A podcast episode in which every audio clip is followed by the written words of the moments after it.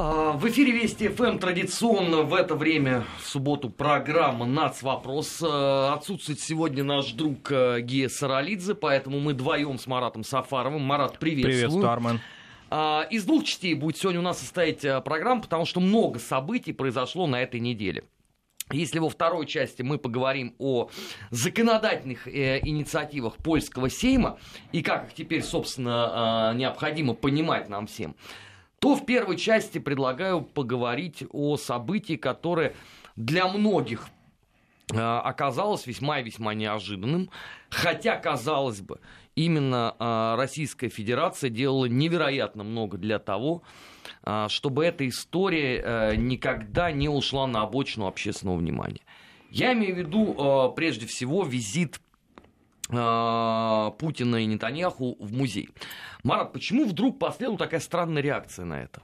Мне кажется, что многие вот действительно, что Арман не знали сути этого события, а, которое отмечалось на этой неделе, в понедельник.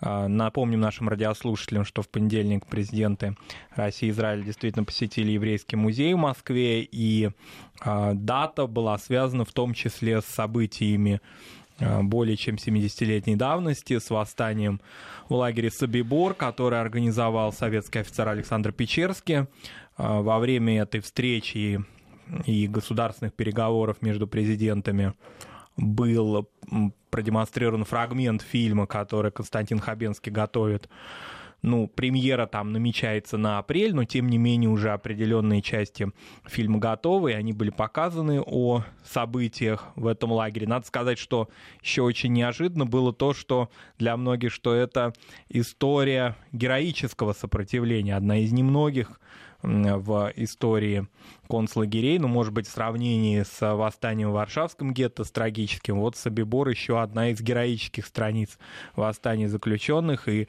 более 450 заключенных все-таки спаслись из этого лагеря смерти.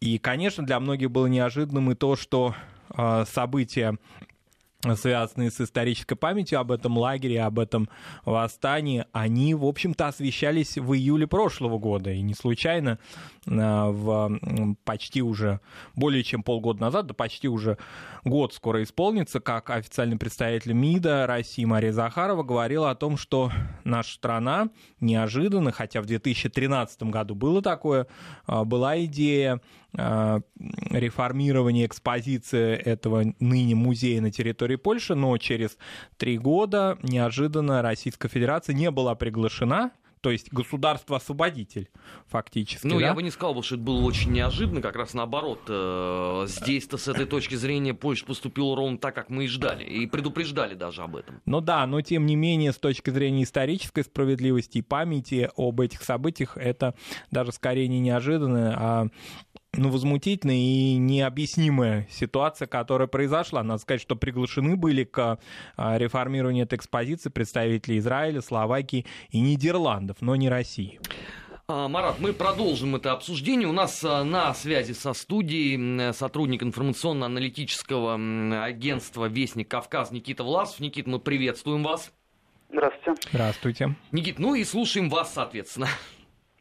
Э, ну, прежде всего хотелось бы заметить, что тема Холокоста – это вопрос не только касающийся историков, э, тех, кто занимается событиями Второй мировой войны, но и вопрос сохранения и передачи исторической памяти в более широком общественном измерении, а значит, это тема э, более широкого контекста семейного воспитания, образовательных программ, позиции СМИ – Потому что если люди забывают уроки истории, если свести Холокост к частному событию истории середины 20 века, то с, моей точки зрения есть большая вероятность того, что этот ужас, э, это гуманитарная катастрофа, не имеющая аналогов в мировой истории, э, рано или поздно может повториться.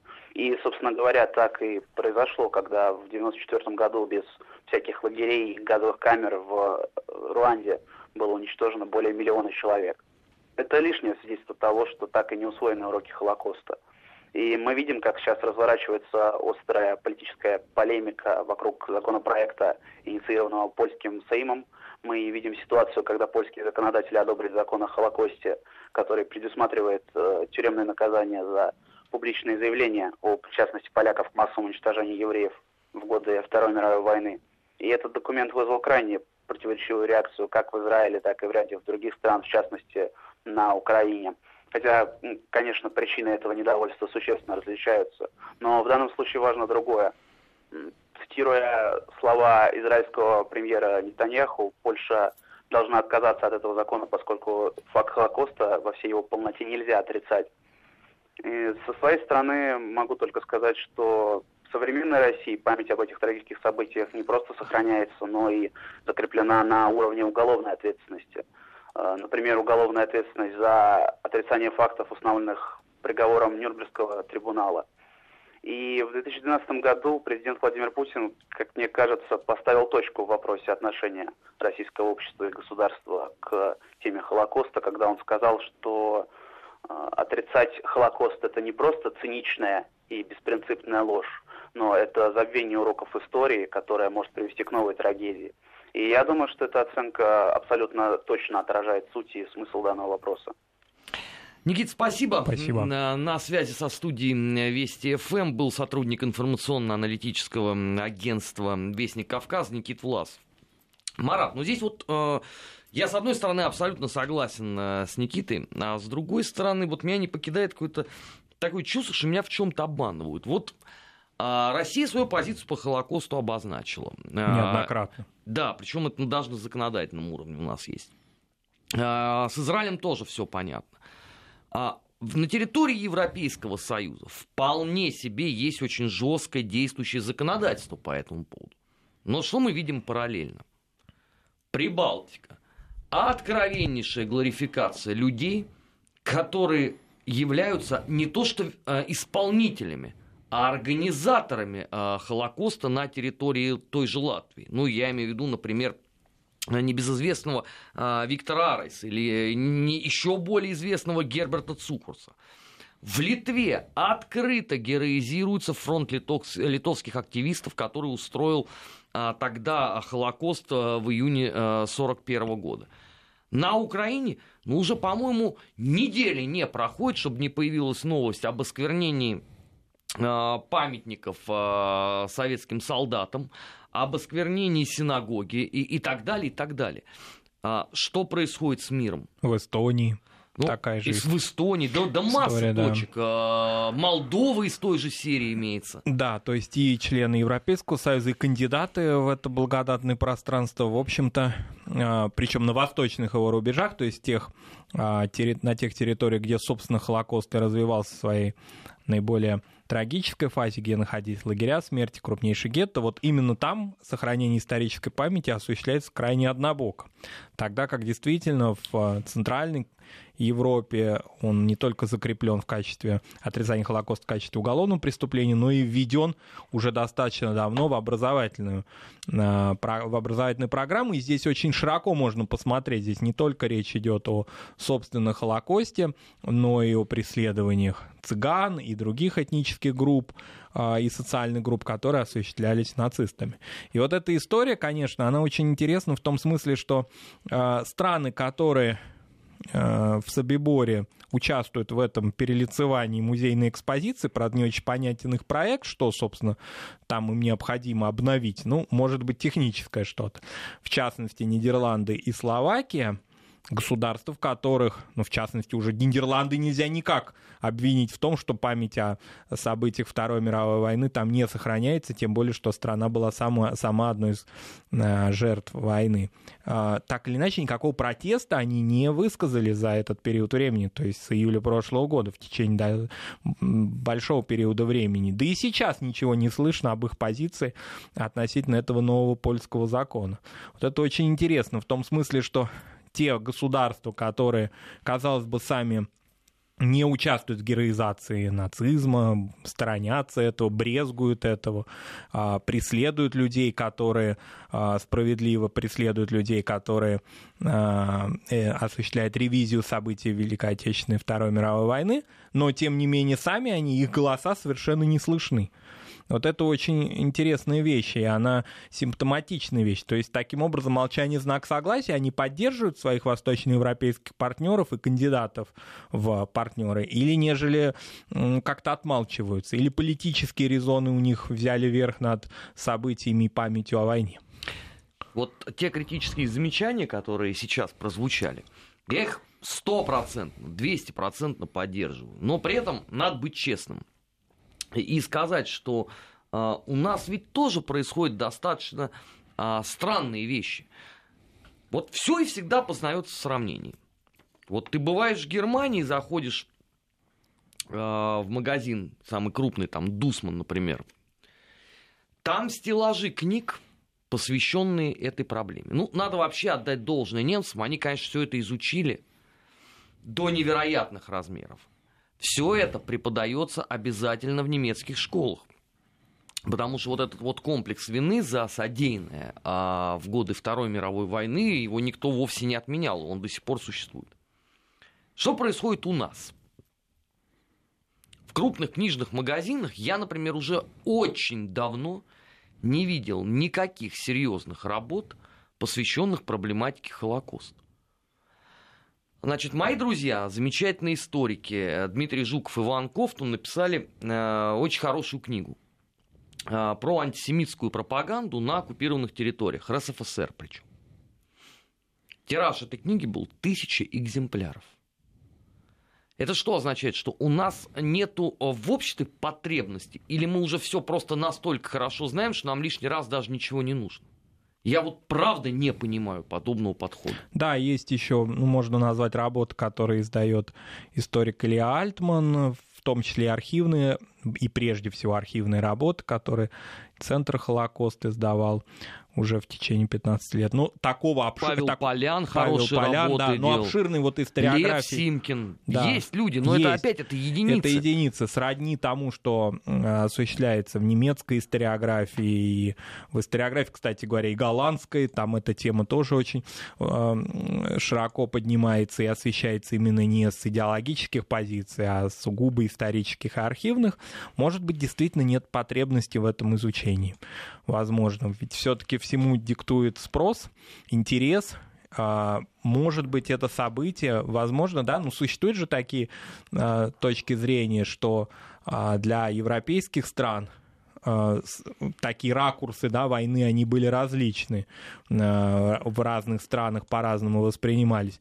В нашей стране еще какого-то полноценного осмысления этих событий, в том числе и происходивших именно, о чем вы сказали, на территории РСФСР. Не будем уже брать те катастрофы и те события, которые происходили на территории Украины или Беларуси. Пусть разбираются местные историки. Я думаю, что все-таки какая-то часть честных историков есть, которая на Украине, которая может осуществить архивные исследования это, могла. этого. Могла, Потому во всяком по нынешним случае. украинским законам эти теперь, исследования теперь, закончатся теперь, сроком в СБУ. Там да, теперь быстро. это все быстро, да, к сожалению. Но так или иначе, если мы возьмем те события, которые происходили на территории, собственно, нашей страны, в Смоленской, в Брянской областях, в Псковской области, да, собственно, даже в Подмосковье, в Тверской, в Калининской тогдашней области и так далее. Вот если бы эти работы были посвящены таким событиям, и, может быть, шире, не только а, вот такой, ну, так скажем, фактологический материал о количестве жертв, он так или иначе все-таки а, изучен. А восприятие этих событий, об отношении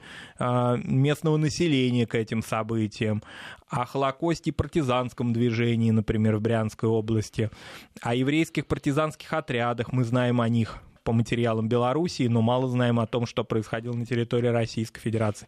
Может быть, под другим градусом уже восприятия, потому что, собственно, сами места э, расстрелов и события, которые происходили, более или менее, понятно, что говорить о человеческих жертвах так нельзя, но так или иначе все-таки уже изучены. А вот именно социальная плоскость, кон- контекст этих трагических событий, он, конечно, очень-очень важен, потому что еще, ну, например, даже такой момент, что еще во многих регионах нашей страны, а в западных областях нашей страны живы еще люди, которые помнили эти события. И документальный, нарративный материал можно еще собрать. Но, к сожалению, этим мало кто э, хочет э, заниматься на серьезном уровне. Там СМС-портал э, Серж пишет, читали ли книгу «Гитлер. Создатель Израиля». Прокомментируйте, пожалуйста. Ну, давайте я вам так скажу. После того, как я в свое время прочитал исключительную ахинею Адольф Эйхман, создатель Израиля, все остальные работы по этой теме мне уже как-то не очень интересно, право слово.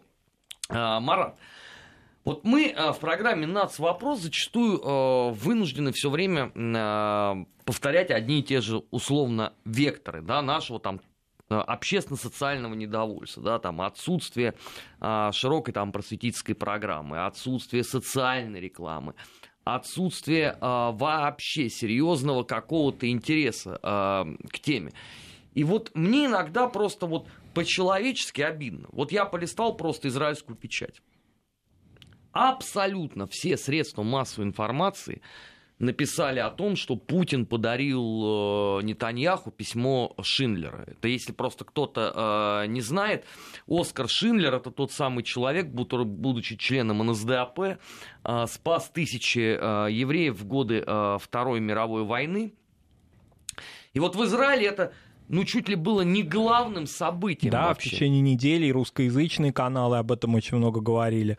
А, и все стали вспоминать и фильм уже немножко подзабытый, но, наверное, один из крупнейших фильмов о ну, Холокосте. Список Шиндлера, да, список Шиндлера Стивена Спилберга. А, классическую ленту о Холокосте. И вообще эта тема была ну, в центре внимания. Надо сказать, надо отдать должное а, многим СМИ мировым, и включая, конечно, израильские СМИ, которые говорили о том, что эта встреча происходила и в дни памяти а, связанные с прорывом блокады Ленинграда. То есть вот контекст а, событий Второй мировой войны, он был шире только Холокоста. Рассматривались эти вопросы. Понятно, что в конце недели уже в нашей стране отмечается 75-летие Сталинградской битвы. Вот так пришлось на одну зимнюю неделю столько событий. А, и об этом говорилось очень-очень много, в, в отличие, отличие от, от нас. От нас. Когда У нас это было... новость вообще утонула Ну, в новостной хронике это прошло, в репортажах, вечерних новостях, но какого-то аналитического осмысления э, не было, не просветительского, документальные фильмы как-то, которые у нас есть, существуют, они не подтянули втянулись в эфирную сетку и в а, прессу печатную, например. Ну, в общем-то, никаких особых не было. Единственное, какие были моменты, это было связано с а, тем, что вот весной будет планировать, планируется премьера фильма «Собибор». Об этом речь шла, ну так достаточно тоже не особенно заинтересовало. Мне вот обычно, момент. когда вот я об этом говорю, о том, что у нас не хватает этого, этого, этого, обычно мне говорят, ну ладно, как бы это там традиционные СМИ, но вот ты же сам говоришь о том, что они как бы уступают сегодня пальму первенства новым медиа.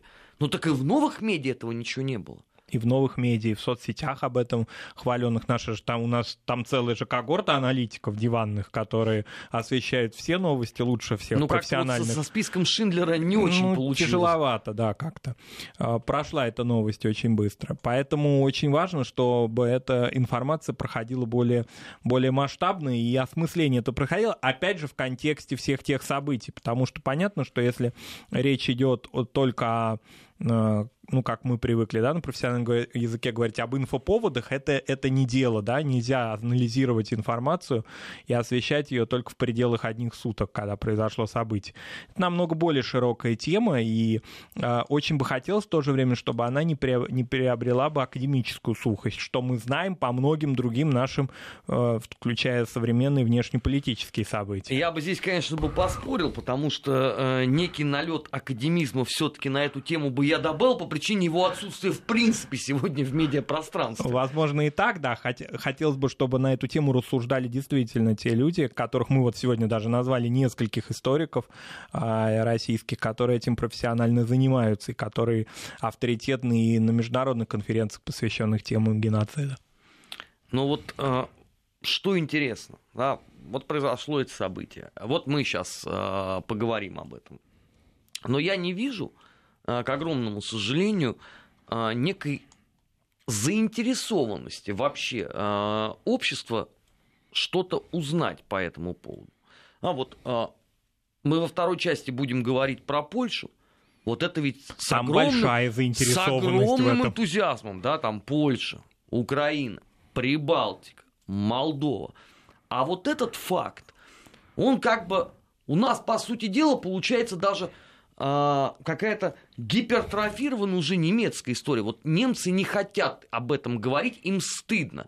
А мы, я не знаю, по какой причине не хотим говорить, может, потому что мы все об этом знаем.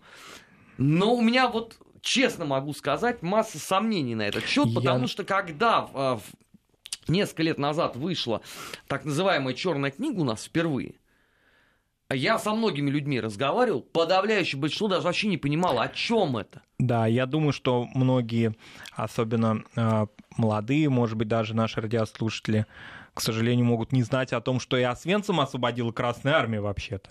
Это ну событие... как, украинцы теперь, они знают, да. что освободили украинцы, украинцы. благодаря да, министру крас... обороны Польши. Да. Э, событиях Собибора, да, уже о таких событиях, которые мало освещались в учебной литературе, я думаю, и о том же Печерском, хотя о нем уже речь идет достаточно давно, о его героическом подвиге. Он уже несколько лет назад был награжден посмертно орденом мужества, и об этом были программы, и об этом говорилось достаточно много, но все это как-то вот несистемно шло что ли. То есть это какие-то события датные, вот они приурочены каким-либо э, важным датам, памятным, связанным с э, Второй мировой войной, но не более того, оно не имеет какого-то систематического изучения.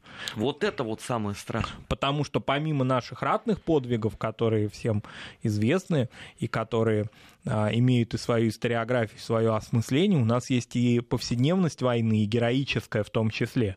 Вот это очень важная тема. В этом смысле, конечно, а, вот подтянуть социальную историю войны, историографию на эту тему, это, конечно, очень важная задача, потому что потребность в этом есть. И в этом мы в таком случае можем терять приоритет в сравнении с другими историографиями. Ладно бы, если бы с достаточно трезвыми, например, немецкими, или вот как мы назвали, голландскими, или даже скандинавскими. Я удивился о том, что в Скандинавии, в которой только, насколько я понимаю, в Норвегии и Финляндии какие-либо события происходили, да, в Швеции нет. Тем не менее, там целый уже блок литературы на эту тему издан. Это хорошая литература, это та литература, которая добротная, но ведь есть же и те аргументы, которые нам предъявляются, контраргументы со стороны восточноевропейских государств и историков, с которыми до сих пор мы пытаемся наладить какие-то контакты. Ну, это у нас э, вечная, любимая тема налаживания контактов, налаживание совместных комиссий, налаживание культурологических обменов.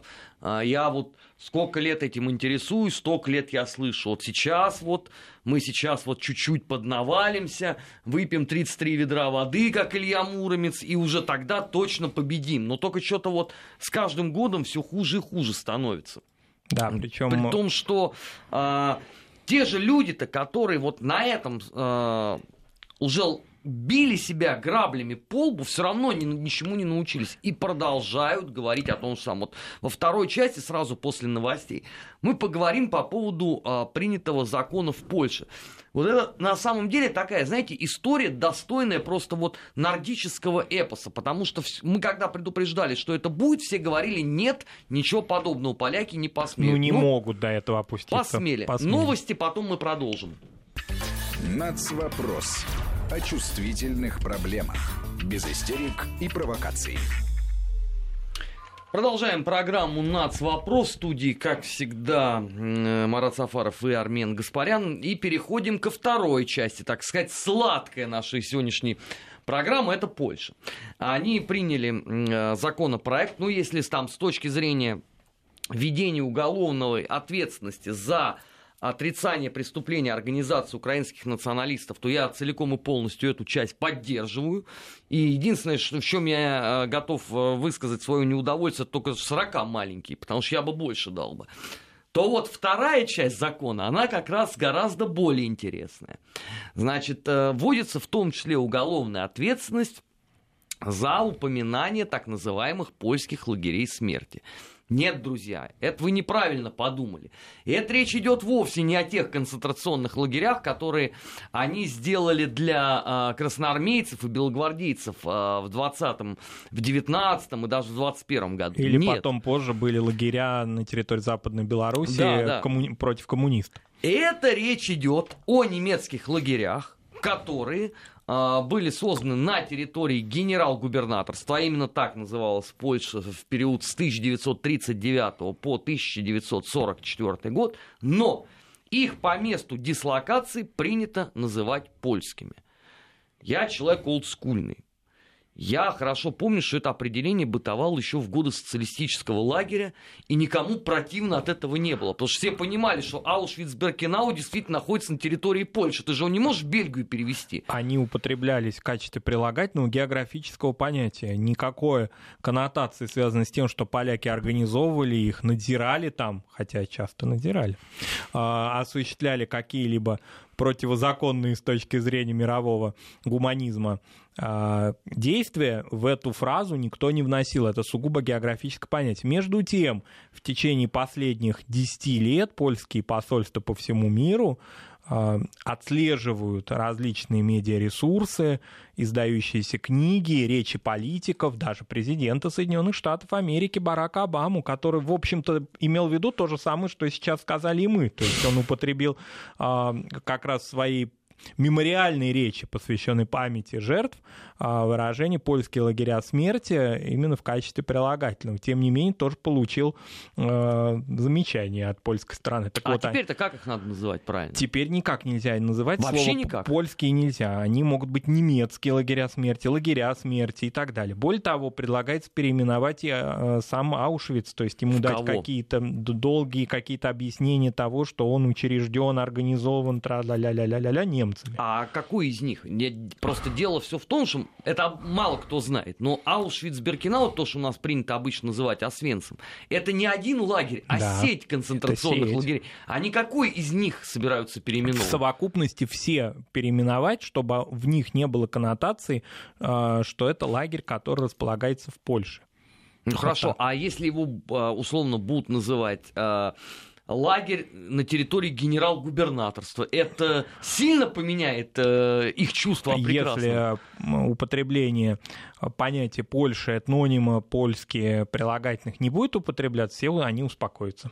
И не будут преследовать никаких э, людей, которые дозволяют себе использовать географию Вот банальную. Вот мне нравятся эти люди, такие безупречно принципиальные и чистые. Значит, когда они на собственных загранпаспортах рисуют э, часть архитектурного ансамбля города Вильнюс, а равно как и города Львова, ну, соответственно, в девичестве Вильна и Лемберг, то это никого не оскорбляет и никакой Никого. отрицательной коннотации в принципе не Никакой. несет и полностью целиком соответствует э, демократическому э, восприятию. А вот когда ты говоришь о том, что э, эти лагеря по территориальной принадлежности были польскими, это их обижает. А может быть э, тогда они пойдут дальше, попробуют изъять, например, из э, немецких книжных магазинов литературу, посвященную вот этим самым концлагерям, потому что там же достаточно подробно, в том числе описан национальный состав так называемых вспомогательных команд. Там, Да, где там украинские лагеря. травники, например, да, там э, Ага. некоторые деятели польской национальности, они же там все присутствовали. Ну, допустим, э, огромная мемуарная литература о лагерях, ну, нельзя сказать, что она имеет там очень сильно была переведена и так далее, и доступна прямо каждому польскому обывателю, но так или иначе о ее существовании в Польше знают. Хорошо, и очень часто в качестве именно такой повседневной и низовой жизни лагеря употребляется э, понятие польский надзиратель, польская надзирательница и так далее. То есть это тоже нельзя Это теперь. теперь, видимо, нельзя. То есть э, к распространению на территории а, Польши нет, поскольку суть закона не только в том, чтобы географию не смешивать, по их мнению, с э, несчастным народом жертвой, но и с тем, то есть с поляками, но и с тем, чтобы а, вообще не было никаких намеков на соучастие поляков в Второй мировой войне на стороне нацистов. В широком смысле, не только в лагерном, но и военном, в коллаборационистском, в самом-самом широком. А пакт эм, Пилсудский, Гитлер их там совсем никак не Нет, задевает? не- Нет, не Это задевает такое и не не смущает. широкое участие. Не широкое участие, вообще все эти темы закрыты. Я думаю, что будут закрыты и те темы, которые робко а, польские историки все-таки смогли, ну, например, в президентство Квасневского, который, собственно говоря, публично извинялся за те события, в которых поляки участвовали, какой травле он потом подвергался, вы помните, да, в начале, в конце 90-х, начале 2000-х годов. Так вот те события, о которых шла речь, и литература, которая появилась о Едвабно, о Кельце, о других событиях, как до военных или первых лет, да, первых месяцев войны, так и даже 46 -го года, напомню, что в 1946 году а, бедные несчастные узники гетто, вернувшиеся в свой родной город Кельце и занявшие еще не квартиры даже, а, собственно, временное какое-то убежище получившие, были подвергнуты колоссальному погрому со стороны своих бывших польских соседей, которые не ожидали их увидеть-то. Они не рассчитывали на то, что какие-то жертвы, какие-то мертвецы могут ожить и вернуться. Они уже квартирный вопрос решили до этого. Собственно говоря, эта тема была давно э, открыта, освещалась, обсуждалась, есть литература, кто-то относился к этому э, достаточно свободно и понимал это, кто-то относился к этому враждебно, но это была общественная дискуссия. Теперь это будет уголовное преступление, если кто-то заявит о том, что действительно происходило. Единственное, что в законе, э, насколько я понимаю, не очень четко ограничены хронологические рамки. 46 год это все-таки уже за пределами войны, или э, о нем можно говорить? Об этом погроме, или все-таки он тоже подпадает под уголовную статью? Ну хорошо, можно еще поговорить э, о событиях августа 1945 года, когда Третий Рейх уже 4 месяца как не существовал, а на территории Польши а, произошел а, крупный еврейский погром. Причем интересно, что проходил он под а, таким абсолютно демократическим девизом, Э, как э, завершим дело Адольфа Гитлера. Я считаю, что поляки должны законодательно запретить вообще все эти упоминания, ну, чтобы, так сказать, не разрушать э, с такой любовью э, построенный национальный миф о том, что они главные жертвы всех, что все соседи только и делали на протяжении столетий, что истребляли, э, геноцидили несчастных поляков, а они все вот такие вот беленькие и пушистенькие. Но надо сказать, что на этот законопроект уже были протестные э, решения, мнения со стороны иностранных государств, причем очень разные. Ну, со стороны Израиля понятно, поскольку э, премьер-министр Израиля Нетаньяху заявил о том, что, ну, фактически это некое, некое складывание рамок вокруг обсуждения темы войны. А, но вот очень интересна позиция Канады, которая выступила, насколько я понимаю, против первой части этого закона, связанного с бандеровской Нет, ну, идеологией. это понятно, потому Лобби. что самый крупный диаспора бандеровцев после окончания Второй мировой войны это как раз Канада и Соединенные Штаты. Если бы они выступили за этот закон, да. то я бы, наверное, удивился бы вот очень сильно. они очень активно его критиковали, и там польское посольство в Канаде там успокаивало их и так далее. Ну, так или иначе, правительство Польши, оно же монолитное, там же, значит, все, все включая э, нынешнего, значит, гостя Давоса, премьер-министра Мазовецкого, они все, значит, активно эту тему поддерживают, считают, что никаких э, цензурных таких положений этот закон не содержит. Это защита исторической памяти Польши. Надо сказать, что эти, этот закон официально звучит как поправки в закон об э, институте да, национальной памяти преснопамятного. Да, но это там же. отдельная песня, да. их институт национальной памяти. Так что его укрепляют, можно У сказать. всех остальных да. же, так если честно говорить, это франшизы в Прибалтике да, и да, на да. Украине. Потому что основной-то он, конечно, польский. Главной, да. Вопрос СМС-портал от Елизаветы из э, Екатеринбурга. Э, как эти лагеря звучат, если они там упоминаются в материалах Нюрнберга? Э, Елизавета, ровно так и, так и звучат. звучат. И все это упоминается. Куча документов во время Нюрнбергского военного трибунала было продемонстрировано как раз вот из той самой сети концентрационных лагерей Аушвиц-Беркенау, которые теперь нельзя называть лагерями польскими по, так сказать, месту прописки. Ну, что поделаешь, э, такая нынче политическая конъюнктура. А мы сейчас э, ненадолго прервемся, а в третьей части я все-таки хочу э, поговорить поподробнее о той ситуации, о которой Марат сегодня упоминал. Это я имею в виду концентрационный лагерь Собибор, куда а, российских представителей не пустили в свое время на обновление экспозиции, хотя именно благодаря лейтенанту Печерскому состоялся тот самый побег. Но об этом поговорим сразу после а, погоды на Вести ФМ.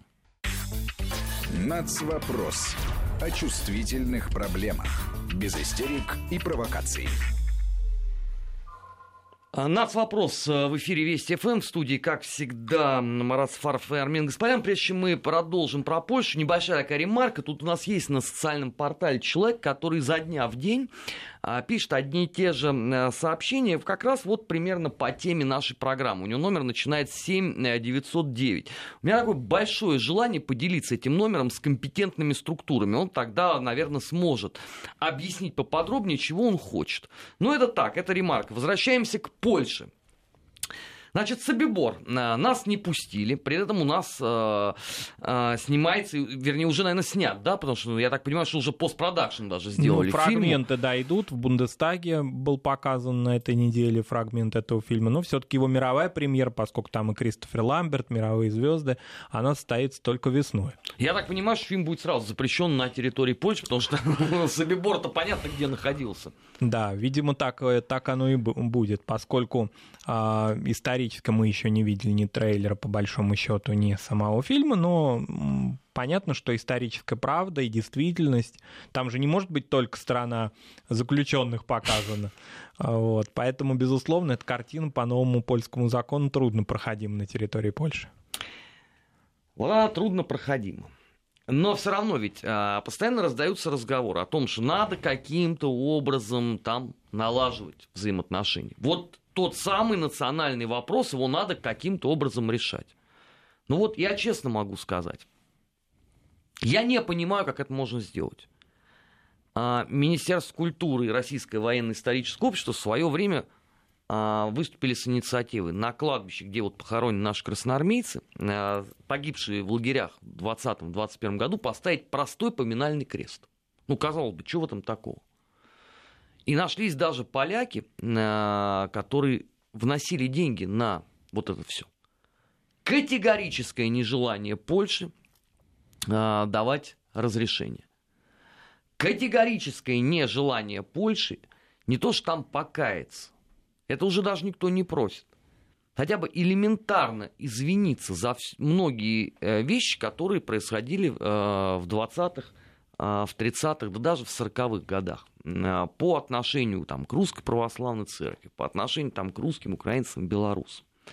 Вместо этого нам предлагают, давайте соберем там очередную какую-то вот а, комиссию и поговорим а, с польскими экспертами. А есть о чем говорить? В течение 25 лет идет разговор. Если разговор в течение четверти века не увенчался хотя бы малейшим компромиссом, уж не сказать успехом, то смысл такого разговора? Фактически, вот если взять, мы иногда говорим, ну, с разными странами по-разному складываются политические отношения, но есть культурные контакты, такая существует дипломатическая формулировка, культура часто выше политики. Вот если мы возьмем даже культурную и академическую плоскость взаимоотношений наших с Польшей, то фактически а, их нет, этих культурных контактов. Но вот из каких-то таких на память приходящих, что еще какой-то тонкий-тонкий ручеек сохраняется, это э, проходит ежегодно в Москве фестиваль польских фильмов «Висла». Э, иногда приезжает к нам друг России, на мой взгляд, один из самых здравомыслящих польских интеллектуалов, помимо того, что выдающийся кинорежиссер Кшиштоф Зануси, всегда выступающий за примирение, но его голос не слышен, к сожалению, в Польше. Польша, у нас да, слышен. Причем у нас-то слышен, да, причем с примирением по разным, с разных позиций, в том числе из христианских позиций. А, в одной из самых католических христианских стран Европы как-то не слышен голос а, выдающегося гуманиста.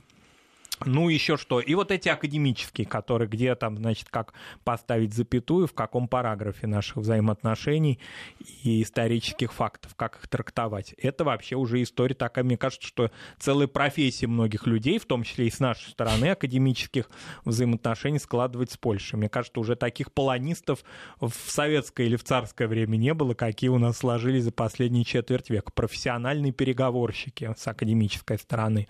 Ни в коей мере, да, не умаляя их э, таких, да, э, достоинств, в том числе и профессиональных, и их э, мотивации к какому-то диалогу, может быть, они и правы, что надо хотя бы разговаривать, но смысл этот, ну вот, вот какой коэффициент полезного действия? Когда э, есть ну, так скажем, да, тупики в пятилетнем диалоге, даже в десятилетнем, это еще можно как-то понять.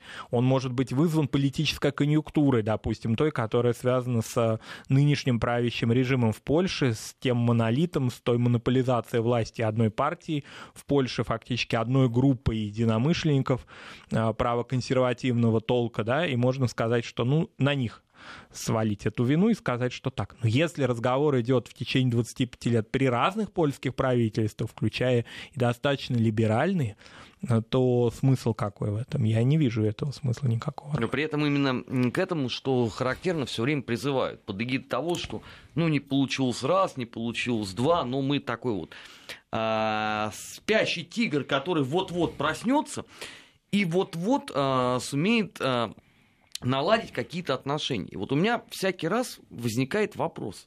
Смотрите, друзья, а вы точно являетесь специалистами по Польше? А вы вообще в курсе а, того, что согласно там а, опросам общественного мнения, они гордятся тем, что они главные русофобы мира? вообще в курсе, какие настроения а, царят а, в польских политических элитах? Вы вообще в курсе событий, которые происходили в этой стране на протяжении 20-го столетия? Такое впечатление складывается, что очень многие переговорщики разных возрастов, причем они ностальгируют по временам а, вот этого вот ну, диалога с точки зрения польской культуры, Армен, помните, да, вот этих вот, этого флера польского кино, Вайды и прочее. Эти времена давно да я прошли. застал там даже еще ставка больше, чем жизнь. Еще и так, да, да вот этого всего, ты, да. Ты, ты, ты танкист и собака. Да, и участие красавиц польских актрис в нашем кино. Вот это все давно прошло. Переводная литература была замечательна. Были контакты. Можно, да, сказать, что во время солидарности уже, то есть начало 80-х, конца 70-х, начало 80-х, 50-х годов они уже прервались. Это даже речь не идет о конце советской истории, раньше даже на десятилетие. Но, тем не менее, вот в, этом, в этой иллюзии 60-х, 70-х годов, мне кажется, очень многие пребывают. Ну, тогда же мы разговаривали, тогда же мы контактировали. Почему бы сейчас не наладить эти отношения? Страна поменялась, к сожалению. И, может быть, та группа может быть, там нельзя сказать, что она уж очень узкая, ладно, широкая интеллигенция, которая так или иначе там разные у нее были отношения к коммунизму, но так или иначе отношения к русской культуре, к русскому народу, к России в целом были позитивными, это э, поколение ушло. Сейчас, по большому счету, это от, отъявленная русофобия. Собственно говоря, это уже начинает напоминать мазохизм. То есть нас оскорбляют, ну давайте мы еще с вами договоримся и послушаем еще какой-нибудь поток э, оскорблений, пусть и в академической такой обертке. Меня в это больше всего поражает другое, что у нас никто не хочет на серьезном там, академическом уровне один раз плотно полякам ответить. Вот правда. А мы отдали там все документы по Катане. Признали, хорошо. Там еще какие-то эпизоды. Но ответного движения никакого нет. И вот все наше замечательное академическое сообщество за последние, скажем, 15 лет не сподобилось ни на книгу про красноармейцев, ни на книгу по поводу русской православной церкви на территории Польши, ни на книгу по поводу Прометея. Я а, в свое время говорил, не помню, вот в нашей ли это было программе, у нас, оказывается, про Прометей написано сейчас, внимание, одна статья научная да. за последние годы. Одна. О чем после этого вообще можно говорить? Надо сказать, что в советское время осторожно, дипломатично, но все-таки освещалась, например, тема а, польских концлагерей для коммунистов 30-х годов на территории Кресов, да, как поляки говорят, или территории Восточный Крест, да, да. Восточный Крест, или территории нынешнего запада Беларуси. Прежде всего, на западе Украины меньше, а вот в Беларуси это было, это процветало. Очень осторожно это говорилось, дабы тоже не обидеть польскую, польскую народную республику, республику, на руководителей Народной Польши, но так или иначе все-таки эта тема не была табуирована, она не особенно глубоко изучалась. Но, но она входила просто э, в четкую канву идеологического идеологическую, да, потому что буржуазной была Польша, стала народной, то, что было в буржуазной, было, э, допускалось такое э, к освещению. И в биографиях многих деятелей коммунистической партии Польши, Западной Белоруссии эти факты не табуировались. Но потом, я думаю, что эта тема тоже ушла. И, хотя она гораздо, кстати, хронологически-то нам ближе даже, чем темы, связанные с красноармейцами. Ну, ее нету сейчас, это, это совершенно точно. Я могу сказать, как там, наверное, один из самых внимательных людей, отслеживающих там разнообразные книжные новинки, а, в том числе по событиям там Восточной Европе а, в 20 столетии, я могу совершенно точно сказать, у нас этим никто не занимается. И заниматься, очевидно, не хочет. И вот это меня, конечно, просто раздражает объективно, потому что у нас на протяжении четверти века существует эта проблема – у нас постоянно выходят какие-то странные люди, которые пытаются чего-то там доказать э, польским политологам, при этом очевидно, что ни одни, ни другие вообще не в теме, абсолютно. Ну, поляки это по понятным причинам, а выходят наши, иной раз интеллектуалы в кавычках. Полонистами начинают... назвать их нельзя. Все-таки была какая-то школа, не сказать, что прям процветавшая, но школа полонистики в Советском Союзе была. Сейчас ее следов Сейчас ее, нет. к огромному сожалению, нет. И последнее, наверное, чего успеем а, сказать в рамках этой программы, тут просто на СМС-портале спросили, когда выйдет моя книга по поводу Польши. Друзья, она уже в издательстве, так что я думаю, до лета а, ложь посполита а, появится. Вот теперь все. Марат Сафаров, э, благодарю за участие Спасибо, в программе «Нас вопрос». До встречи через неделю. Наш информационный эфир продолжится. Сейчас э, придет э, Дмитрий Абзалов в программу «Недельный отчет». Потом будет Алексей Мартынов в программе «Бывшие». Не переключайтесь.